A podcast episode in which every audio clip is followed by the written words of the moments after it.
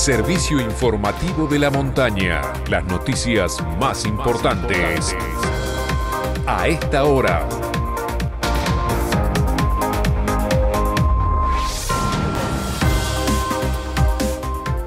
Mediodía en todo el país. Temperatura en San Martín de los Andes 9 grados. Humedad 51%. Cielo nublado con lluvias.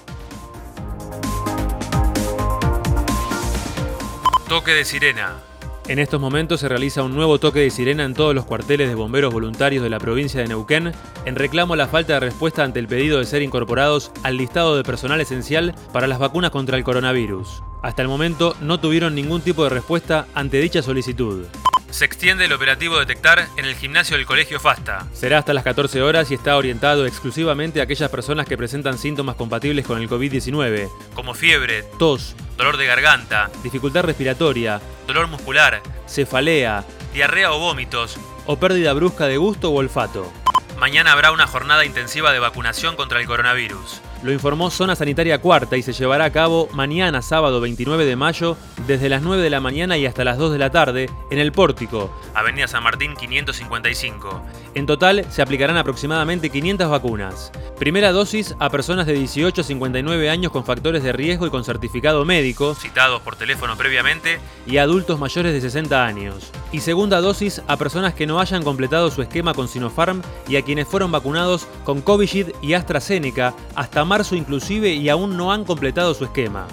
El martes comienza el pago de haberes a la Administración Pública Provincial. Se iniciará con el pago a jubilados y pensionados. El miércoles 2 será el turno del personal de salud y de la policía. El jueves 3 se abonará a los trabajadores dependientes del Consejo Provincial de Educación y de la Administración Central, mientras que el sábado 5 percibirán sus saberes los trabajadores de los organismos descentralizados, de las empresas públicas y de la planta política. Nacionales. Es oficial el protocolo para la interrupción legal del embarazo. Fue a partir de la publicación de su aprobación por parte de la cartera de salud, encabezada por Carla Bisotti, en el boletín oficial. La presentación formal del protocolo se realizó esta mañana de manera virtual en el Ministerio de Salud, donde participaron funcionarias nacionales y la directora nacional de Salud Sexual y Reproductiva Valeria Isla internacionales. El gobierno italiano analiza la posibilidad de permitir que las discotecas vacunen a sus visitantes para estimular la reapertura del sector de cara a la temporada de verano y para llegar con más facilidad a la inmunización de los jóvenes.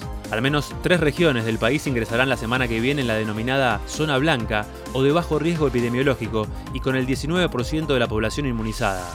Deportes.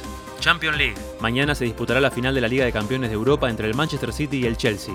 El encuentro se jugará en Portugal a las 16, hora de nuestro país, y será televisado por ESPN.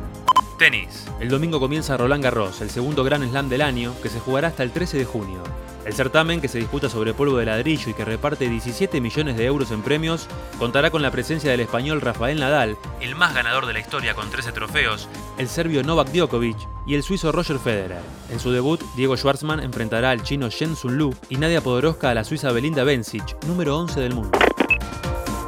Este fue el servicio informativo de la montaña. Todas las noticias en una sola radio. Seguí informado en FM de la Montaña y en fmdelamontana.com.ar.